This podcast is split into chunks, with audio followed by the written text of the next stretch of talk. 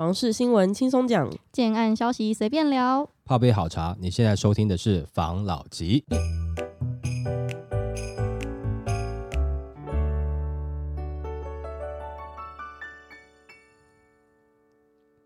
关心你的房事幸福，我是房老吉。我是大院子。我是茶汤会。之前呢看过一个新闻，嗯他是说台湾呢是全世界的一个炒房天堂，嗯，所以很多人都喜欢拿房价来跟世界做一个攀比嘛。对，那我就有看到一则新闻，我们要看齐世界，跟大家分享一下。好，新加坡房便宜，韩国价崩盘。焦糖哥哥表示，真相不是你想的那样。南韩经济向来扮演亚洲领头羊，但根据韩媒报道，从去年开始，首尔有些公寓价格跌幅三到四成，交易量骤降逾七成，房市泡沫化令台湾人当作借镜。不过，经常争贬时事的焦糖哥哥认为，国人惯用反观台湾的观点来解读房市并不恰当，原因与国情不同有关。那根据焦糖哥哥的文章内容，尝试探讨新加坡、南韩跟台湾房市，指出彼此存在差异。尤其网友拿他国的经验比较台湾，认为真相不是你以为的那样。他点名媒体报道，在新加坡买房不是梦，强调偏离事实，因为新加坡低房价的对象仅限祖屋，属于一种社会住宅，买的只有地上权，没有土地权，土地属于政府所有，入门首坎自然较低。那焦糖哥哥指出，新加坡的祖屋概念在台湾也有类似的地上权建筑，例如台北市大同区的金站花园广场，概念如同新加坡的祖屋，但销售十年还没卖完，原因在于使用权的年限，例如总计使用权五十年，居住二十年后想要转手，新的屋主只剩下三十年，因此越来越难脱手。由于住宅使用上的限制，令房价相对便宜。他表示，新加坡祖屋的使用年限九十九年，年限较久，让更多人愿意承购，因此转手让房价攀升大约一成。但台湾相对新加坡的土地更多，设定九十九年等于永久绑住政府的地，违背多数人最爱讲的自由经济市场的运作机制。因此，屋龄五十年就算是老宅，还应该都跟，两者当然无法类比。有关韩国方面，焦糖哥哥认为，房价崩盘不代表政府打房成功。例如，前总统文在寅用力打房，反而推升首尔房价创历史新高。所以，吵着政府不打房，才导致房价上涨，根本是错误的命题与不正确的因果关系。他强调，自由市场就是供需关系，只要有需求，房价就不会下跌。但从反面的角度来看，如果要求建商一直盖房子，供过于求，又会被质疑政府图利。财团，这是一个互相拉扯的问题。检视首尔问题，房市崩盘的连锁效应来自银行债务收不回，还有高失业率和景气衰退，民众失业无法负担房贷，即使房价打折还是买不起。那焦糖哥哥说，韩国首尔的房市崩盘要先认识全租房制度。全租房是租者给房东一笔押金，金额通常是房屋价值的三十到八十 percent，不需再支付任何租金。等到租约到期，房东会将押金全数退回，看似很棒的房市政策，却隐含风险。因为房东能拿住户缴的押金拿去买新房子再租出去，钱滚钱的概念让银行、建商、人民，包含房东跟房客都成为赢家，连带炒高首尔房价。一旦出现金融危机，让房东退场，采用全租房跟银行贷款，全额给房东的租客无法拿回押金，因此欠下巨额债务，才会出现房市崩盘的状态。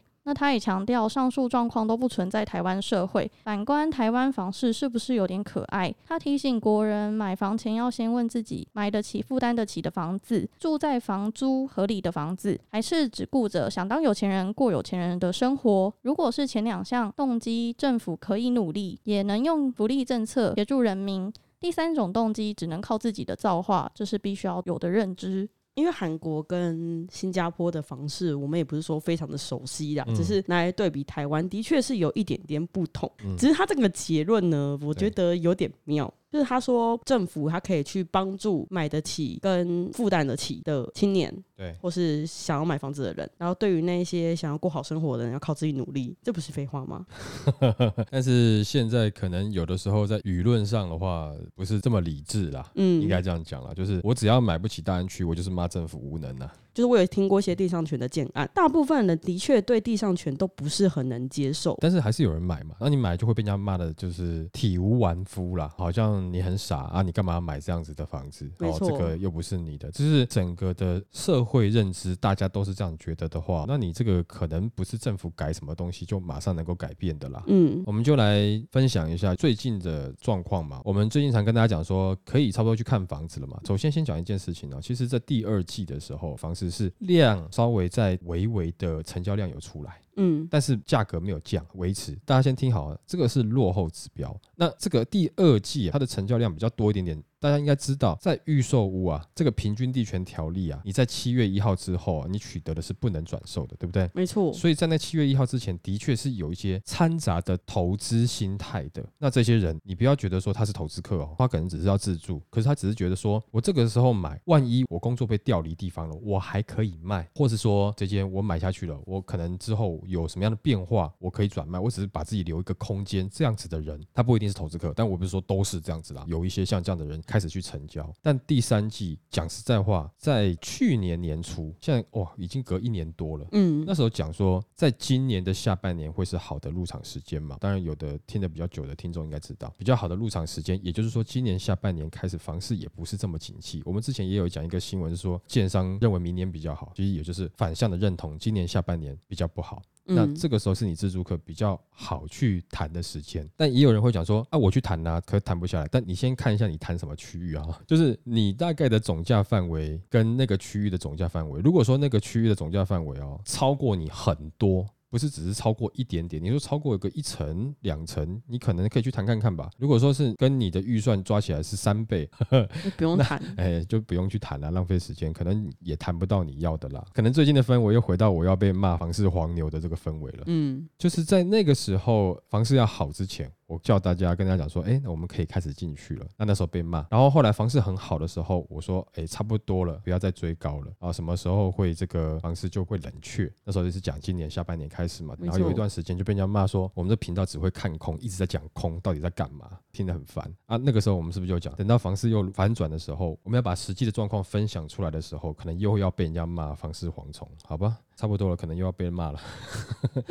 好了，就是下半年，我觉得是一个好的进场时间。那再来回到刚刚讲的韩国，它这个全租房的模式，其实讲实在话，那个是更像一个炒作行为的模式。为什么呢？因为我跟你租房，譬如说你总价是好了一千万好了啊，我跟你租的时间比较长，我就要先付八百万给你当押金。但这个过程中，你不跟我收房子租金，但是我就把八百万给你，你嗯房子总价才一千万，我要付你八百万。我第一个我要跟你租，我就很难租了，我要有点实力，我才有办法跟你租。哎，那你房东拿这八百万干嘛？买房子，或者是去投资，去投资股市啦，或者等等之类的。所以也就是说，最近景气开始不好，你投资的可能赔钱，你买那个什么 NFT 赔钱，比特币赔钱，然后买房子可能这个时候赔钱，因为你缴房贷开始缴不出来，整个景气下去了，所以造成他现在的这个乱象，不是政府把房价打下来，是整个景气让他们整个产业崩掉。那崩掉以后，哎耶，好开心哦，房价下来了，对不对？没有啊，这个东西房价虽然下来了，但是是所有人在买单，因为有很多房东已经跑路了。哦，那你只是租客，那你的钱压个八百万在那边，你不就脸就绿了吗？所以造成大家对于这东西害怕。如果说他们全国的人民都不喜欢买房，都害怕对于房子不敢租房、不敢买房的话，房市自然下去了。是没错啦。可是这样子，那他们要住哪？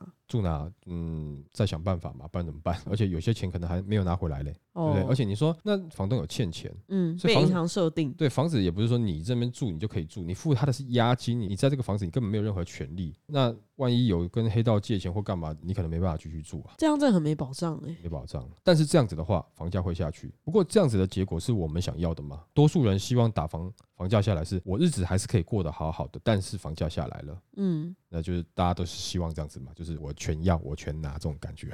不想选择，对，新加坡呢，它这个主卧其实就是有一点一半的共产主义，有社会点像。住宅，对对对，因为全部嗯土地是归国有，那它就不是私人的财产，没办法买卖。那这样子的话，你可以去抑制房价，对因为你土地取得就是没有所谓的购买土地成本的问题。嗯，你这样子要去买，你要去租或是干嘛的，我觉得就价格等于是政府它有很大的主导权利。嗯，但我们台湾不是，其实我们台湾走的模式跟欧美的这种资本主义是很像的，所以就鼓励市场自由的经济嘛。其实对岸为什么它可以做成这样子，就是因为它的专制跟土地国有，它要你房价倒下去就可以让你倒下去，但他要你起来，我不确定是不是一定能起来，但他要你倒一定有办法倒。我们政府的政策有没有办法这样做？如果做到这么狠的话，可能就跟我们国家奉行的这个自由经济可能就会有一点点的差异了啦。可能会有革命，但是你现在房价太高，也可能会有革命啊，也是哈。对不对？然后嗯年轻人买不起房，也是会有革命的。嗯，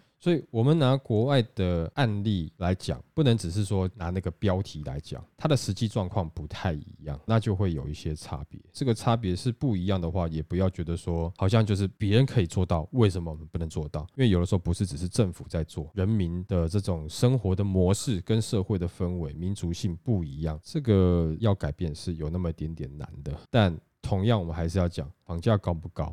高啊！各个国家有各个国家的人民的辛苦，因为单纯你以这样讲，又好像不太对。因为新加坡的收入大概是多少？台湾的收入大概是多少？这个又有很多东西可以讲了嘛。那新加坡的人口组成是怎么样？我们台湾是怎么样？那韩国那边是怎么样？这有太多的综合因素在里面。那别国的案子来借鉴，应该是去取其你觉得是可实行，然后有比较优良的地方那。但是我知道的是，我新加坡那的朋友认为，除了买房之外，他们的工作压力是挺大的，就是说你能不能被录取，这个嗯是有点压力的。因为我韩国那边的朋友，他们是属于在南韩的南部啦，比较偏光州那一带，我就不太清楚他们在首尔那边的状况。但是他们讲是的确压力是特别大的，因为他们的中小企业不太多，基本上只要能够进大公司啊，就是日子会过得比较好一点点。但是如果说你在大公司被开除的话，你大概这辈子就很惨了。哦，哦，然后再来是要怎么样挤进大公司很难，你就是要拼了命读书，然后想办法要考到好的学校，想办法进去。但是因为我认识的他年纪比较长一点点啊，现在是不是还是这样的氛围，我就不清楚了啦。所以我们这边就不多做评论，只是说分享哦，我当时听到这边的朋友他们大概讲是这样子啦。讲完别人，回归我们自己台湾，我们又有很多我们自己的问题，但是我们的房价是不是高？讲实话，真的是高了。那政府要怎么样协助去解决这件事情？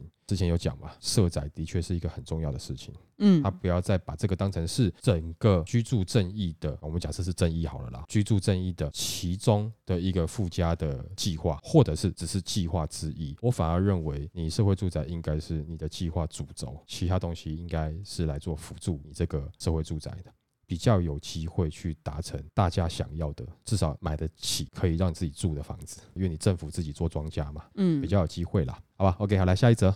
打破恶性循环，花进群街，这样做房市才有救。台湾这二十年来房价持续上扬，高房价让很多民众、年轻人难以买房，民众所得跟不上房价涨幅，也引发不小民怨。有产业专家学者提出，要再增加社会住宅量能，来平衡房市，抑制高房价。对于高房价与房市管理的议题，内政部政务次长花敬群接受访谈的时候提到，不动产业者、开发商若只是一直买土地、盖房子来创高房价获利，长期来说对产业及市场绝对不健康。因此，目前政府执行的房市治理还搭配周全产业发展，达到整体性的兼顾。对于高房价问题，有专家学者建议，政府应该以多元管道加速兴办社宅，设法使社宅存量达到房屋市场的五 percent。当社宅达到一定量能后，民众就有更多选择性与替代性，不一定非要买房不可。如此可减少房市炒作，抑制投机客、建商哄抬房价，而且可租得社宅量多了，民众也不容易被怂恿着在高房价时去买房，对于抑制房价高涨会有帮助。那他也指出，若房地产市场只是建商一直买土地盖房子，借由创高房价来获利，这是一种杀鸡取卵、恶性循环。因为房价不可能一直拉高，而且如此下去将让市场都很不健康，甚至会萎缩，对整体的产业都会受到冲击，风险很大。那他表示，目前政府正在推动的是真正好的房市治理全面性的作为，并搭配与兼顾整体不动产业发展，像是积极推动都市更新以及围老条例上路至今约六年，在政府大力执行都跟围老之下，到今年的七月，六都的围老核准件数已达两千五百多件，全国累计破三千件，而全国都跟已核定件数达一千件。他指出，都跟围老逐步展现量能后，建商不一定要买地，可以参与都跟围老重建来推案。这样一来，中小建商有更多的路可以走，代销也有业务可以做，产生出更多的服务及盈利模式。另外，在社宅包租代管的部分，煤核数持续稳定成长。包租代管第四期方面，今年七月陆续开办，煤核数已达到七万三千一百八十五户，全全国也超过一百家租赁服务业者加入服务，扩及十五县市，带动更多租赁服务人员的需求，增加就业机会。他表示，透过都跟围老推动包租代管租赁服务，让营建业、代销、房仲都可获利，产业均衡发展之下，银行也不会有太大的授信风险。这就是真正到位的房市治理，并兼具产业发展，也是点线面的规划，会是长期安定的政策作为。那他也指出，周详的住宅政策，我们持续在推动，社宅用地的盘点及储备都在进行，社宅新办的脚步不会停下，其他房市治理及措施也会继续推出，滚动式检讨，而包括了内政部、财政部、央行等部会的通力合作，相信会让民众在住居方面更安心，社会更安定。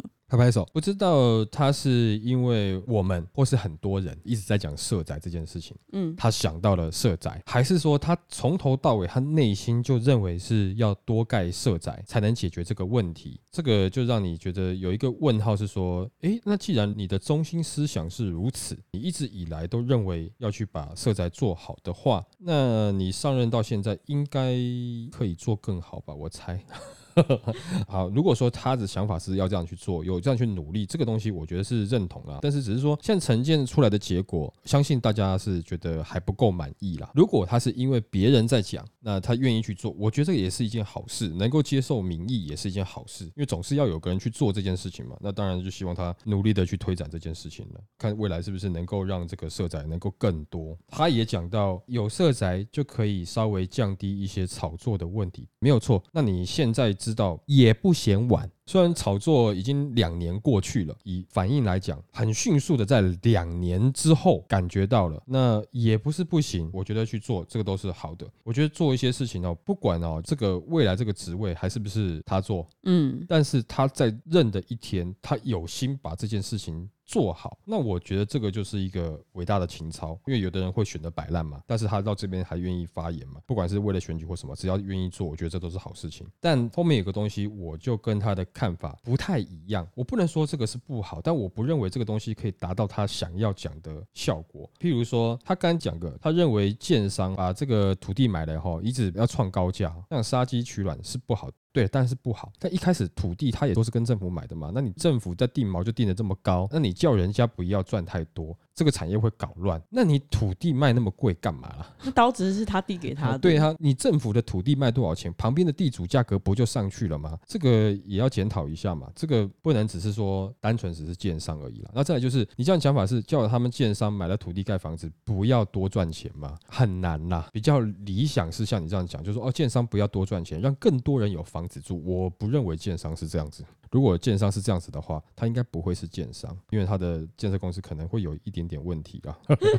即使是很多的希望我走平价，我希望能够诶人人有房子住，我盖便宜的房子，他还是会有一定的利润的啦。那像他这样讲的，我觉得是有点难，而且。呼应到刚刚上一点，你政府卖出来土地这么贵，地主未来的土地会在你这个上面叠上去。如果我现在这个案子卖便宜了，请问一下，那我下一块地我怎么买啊？假设我便宜卖，我卖完了，就你地价涨得比我房价还要快，那我接下来是我赚的钱全部拿去买地吗？那我这一个案子我盖完，我是做公益的还是怎么样？如果说你刚刚好 cover，这就已经很惨了。那更惨是，如果你还买不到下一块地，该怎么办？因为地更贵了。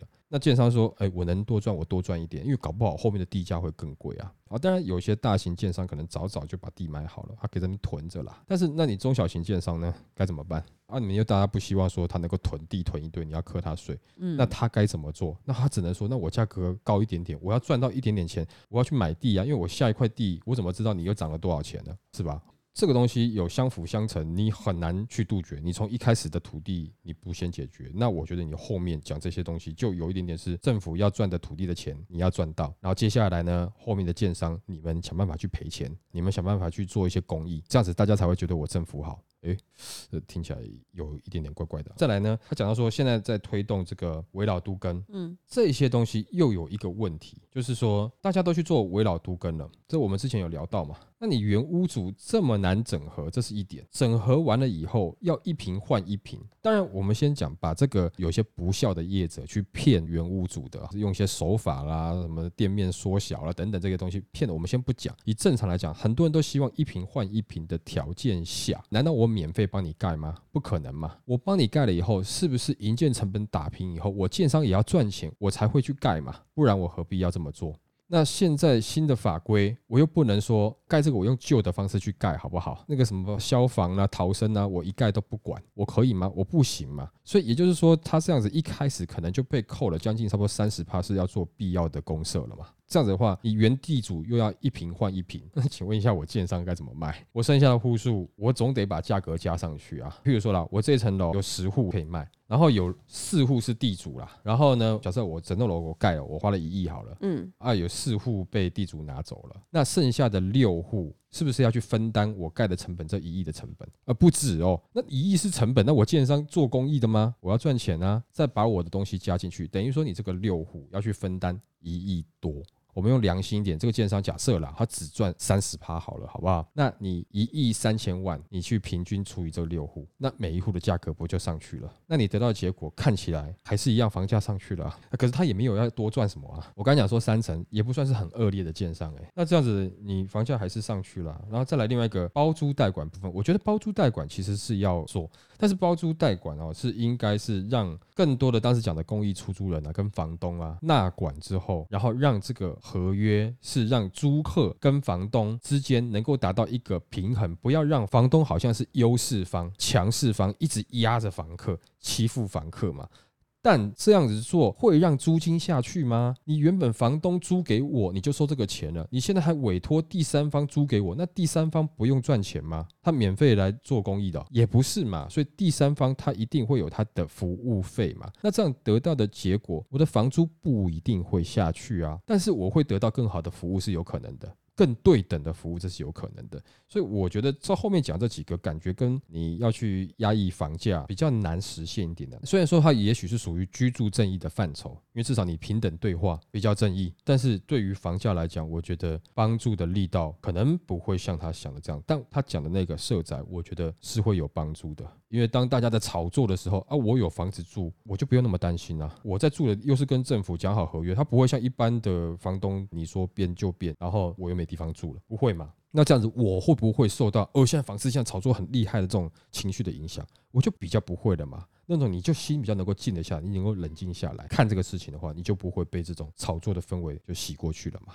所以我觉得整个讲起来，它有好的地方，那也有可能在某些方面是好，但对于调整房价来讲，可能主要的目的不是在这个上面。嗯但整个来看起来，如果都能够好好的实施去做，我认为对于健全台湾的房市，应该是是有帮助的啦。长久看是好的。对啦，应该是会有帮助的啦，好不好？OK，好，来下一则。国泰房地产指数第二季房价全国价量巨涨。二零二三年第二季国泰全国房地产指数在二十七号正式出炉，结果显示第二季房市相较上一季表现呈现价量巨涨，相较去年同季为价涨量稳。那根据最新报告指出，第二季开价及成交价皆大幅上涨，溢价率维持稳定，推案量、销售率及成交量皆大幅增加。整体观察本季表现现与预期变动较大，不排除受房市政策实施时点而产生推移影响。由于全球经贸成长力道仍缓，供应链持续去化库存，台湾出口衰退，央行下修今年全年经济成长率为一点七二 percent，并维持政策利率不变，调整选择性信用管制措施，规范自然人特定地区第二户购屋贷款最高成数上限为七成。随健全房地产市场方案措施陆续推出，囤房税最高四点八 percent 改采全国归户定案，预期。效果将持续发酵，故旧房市短期热络现象仍需持续观察，审慎以对，不宜过度乐观。今年以来，全国及六都建物房价仍然上涨，买卖移转动数衰退近两成。政府对房市调控政策持续，市场买房意愿比较上季有回升，但仍处低点。为建商在缺工缺料及土地成本偏高下，售价仍居高不下，导致市场成交价虽然高涨，但销售率。难以提升，进一步观察各地区表现。相较去年同季，除桃园下跌外，其余地区成交价呈稳定或上涨。成交量部分，除台北新竹减少外，其余地区呈现稳定或增加。从四季移动趋势观察，与二零一三、二零一四波段高点相比，各地区本波成交价均创新高，但成交量呈现两极发展。桃竹以北地区仍处相对低档，中南部地区接近或超。过前次波段高点，上季因政策冲击推案量缩而基期较低，导致本季成交量出现大幅上升讯号，但相较去年同季成交量成长有限。综合本季房市相较于上一季价量巨涨，房市表现热络；相较去年同季价涨量稳，房市表现偏热。为了抢在平均地权条例修正案上路前遭限制换约转售及避免选举因素干扰，许多推案。选择于本季进场，推案量上升，推案金额大幅增加，同时亦带动交易量上升，为影响成交价量因素众多。本季房市偏热，不排除是短期现象，未来走向仍有待观察。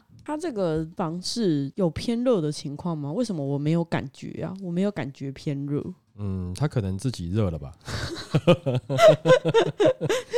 其实讲实在话，你如果仔细去读，它有一部分让你觉得好像是热，但是它又有隐约拉回来一点点，只是拉回来的部分啊，写的比较隐晦。对对对对，你需要慢慢的去解读。它都是用比较的，对对，就比较去年同一季，比较什么什么什么的，用比较下来，因为去年同一季可能真的是惨到爆吧，嗯，所以是比较热，而不是整体偏热。对，其实也没有真的比去年多多少了，讲实话，也是看某些区域啦。哦，真的讲实在话，它是成交的金。金额有比去年高，对嘛？因为从去年涨到今年嘛，那当然说从去年涨到今年是慢慢的，就是比较微幅了。但是前年涨到去年，那个是用飞的在涨啊。那去年那个时候，在第二季的时候，在开战呢呐。记得嘛哈，乌俄战争开始的嘛，有一堆的事情，然后联准会升息嘛，哈，央行跟进嘛，缺工缺料，哎，一堆问题嘛。你看你们现在都有还有印象嘛？所以去年第二季不好，对啊，是不好啊。嗯，那你今年跟去年第二季不好比，你觉得有成长？哎，千万不要这样看，不要这样去理解这个。好像跟最后一名比，哎，我跟最后一名的同学比，我的成绩比较高。对对对对，千万不要这样子。而且你记不记得去年那个时候，我们开始好像是疫情稍微比较多人开始确诊的一段时间。嗯，记得那好像是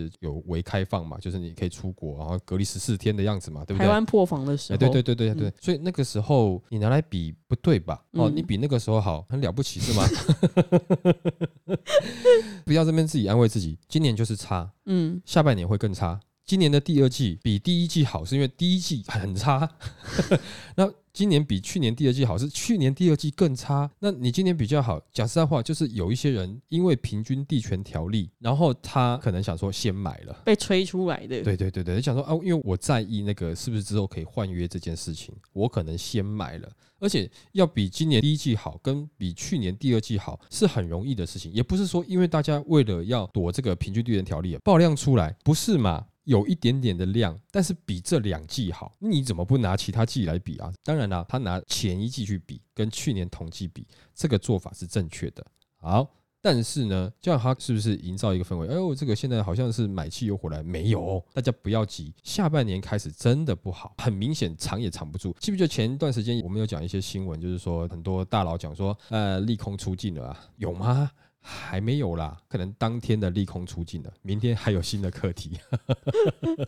下半年开始是你自住客好好看房的时间，嗯，真的。因为这个时候讲难听的，他就是没有炒作的人在里面的，也没有太多的热钱了。没有多久，大家会开始承认一件事情，就是说，哦，我现在新的案子要卖，比较难卖，不是说他一定会降价，但他比较难卖。那你有机会可以去跟他谈。那你不要去看了一间就说哦没得谈，你多看几间，然后再来是你也不要看错，就是我们常常开玩笑他们讲嘛，哦我现在房市不好，等一下我去看大安区，它再跌也还不是我看的啊，也许是你可以看的啦，但是不是我可以看的嘛？这样子的话，你只要找对区域，我所谓对区域不是说那个区域很好哦，那很好大家都知道，但是找适合你的，不要跟我讲说，哎跟林志玲结婚很好，我也知道，但问题是 你娶得到吗？对，问题是不关你的事，对嘛？然后你要找一个跟你自己最适合的嘛。你要花时间去找了，那是缘分嘛。但这个开玩笑啦，讲讲哈，你去找一个适合，不管是你的工作、跟你的收入、跟你能够负担的房贷范围的，然后再去谈，我认为是有机会啦。如果说你感觉不到，我跟你讲，从下半年开始，它会慢慢慢慢，你会越来越明显感觉到。大家不要说房价真的永远都是硬邦邦不会跌，它会有修正的时候。但是那个修正跟你想象的修正是不太一样的。你不是说哦修正，这之前讲过吗？哦，现在房价要修正哦，老吉终于。讲说房价修正，我要去看了。哎，他怎么没有打对折？妹妹不会，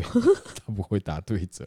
之前讲过吗？打到八折，蛮厉害的啦。嗯，可能很多人没有经历过。在以前哦，即使是二零零八年金融风暴的时候，美国的雷曼兄弟倒台的时候，大家也说房市应该很危险了。结果台湾的房市在二零零八年，诶，它有小幅的受影响，但是后面又涨起来了。然后就有一段时间，那个时候大家认为说，啊，房价真的是不会跌啦，半年一下子而已啦，房价会狂涨啦。嗯，二零一四到二零一六这段时间，它就是跌给你看，它真的就是有跌价。我就举一个例子，是很明显的。青浦，现在你去买青浦，你觉得青浦发展起来，哎，好像还不错，还没有说完全起来，但你现在觉得青浦不错，我就跟你讲这个实际的案例嘛。那个时候四十万一平，买了以后两个礼拜后变成十七万一平，要拿来卖，卖半年都卖不掉，真的啊，这个不是讲很远的例子，就是我身边朋友的例子嘛。有的朋友十七万，最后就认赔杀出，啊，两间呢，那有的撑哦，撑了一年之后，他终于价格回来了，二十三万，也撑不下去，认赔杀出，有没有？有，但是最近新浦的房价不就又涨回来了吗？嗯，如果说你是短期去看，一下要拿很多间，你真的会面临这样的问题。那我问你，他那个时候认赔杀出，他卖也就是卖给一般的接手的其他的自助客啊。那时候接手的自助客有没有爽到？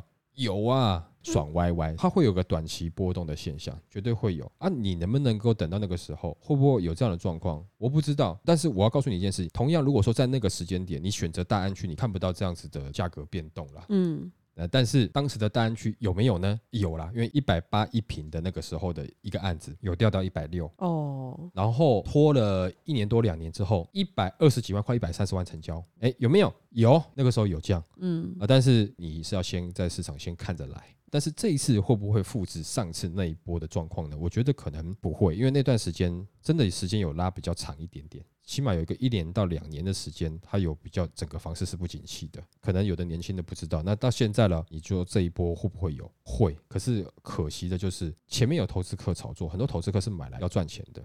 他没有要长期持有，他也没有想要把钱套在这边，然后用出租，然后慢慢赚回来。没有，他就是想要短期获利的。之前我记得在去年也是讲过，某些的卖压，因为房地合一税二点零，他想说撑，他还够钱，他撑撑到后面，因为不然我现在赚的钱四十五趴给你政府拿走呢，撑个一两年再说嘛。如果有本的话，我撑到五年再说嘛。所以有一些卖压没有出来，那他就先走出租了。可是我讲实在话，如果说当时卖压有出来，当房价就是看到哎，怎么实价登录有人价格在下降，它会下来，那这次可能下来的力道就不够了。嗯，好。但是下来力道不够会怎么样吗？也不会怎么样，你日子还是得过啊。没错。对，但是在这个时间点，跟那个时候二零一四到二零一六之间，这个感觉氛围是有点像的。你可以去谈，你也许没有办法像上次那一次谈到这么漂亮的价格。但上次那个漂亮价格也不是每个地方都有了，各区域表现有些地方还是支撑力很够了。但是你去谈应该是有机会，所以你这个时候应该干嘛？你要多看房子啊，真的要多看啊。就像是有时候会教小孩子，就说：哎，你朋友可以多交哦，哈，你不要太快哦，因为你还没有。有见过，你不知道。有些爸妈会这样讲嘛，不管是对男生或是对女生，都是会这样讲嘛。嗯，因为最怕就是那种刚上国一，然后就跟你讲，哦，我想要结婚，我想娶她，我想要嫁给他，这样子，我好爱，我好爱，你会紧紧张嘛？嗯，因为你会觉得，也许也是真爱啦，但也许有可能你看的还不够啦。嗯，那房子也是一样嘛，你可能会喜欢哪个案子，但是你也多看一下，对自己是有帮助的。鼓励大家去看房啦。多比较，我没有叫你买房，对不对？去看房，嗯，啊，去看一看。你去慢慢一次、两次、三次，多看几间，你会发现，哎，这个过程中好像卖房子给你的人，尤其代销会更明显，态度越来越软，越来越软。啊，假设今天还有人跟你讲说，呃，第二季表现多好，房价要涨了，你不要理他了啦，就是在话术你了啦。他如果愿意跟你诚恳的跟你谈，说这个案子是怎么样的话，我觉得以一个自住的角度去的话，是可以谈的，谈嘛。不用钱嘛，谈不来，价格谈不好，不是你要的，那就超过范围，没关系。这段时间你可以慢慢看，不会等一下被人家买走了。这边不留爷，自有留爷处嘛，一间一间慢慢看嘛。不像前段时间热炒，其实这边不留爷，出去也没有留爷处啊。这个状况是不一样，此一时彼一时，所以大家可以好好去看房吧。好，OK，好，那我们今天就分享到这边喽。好，好，谢谢大家收听这一期的房老吉，拜。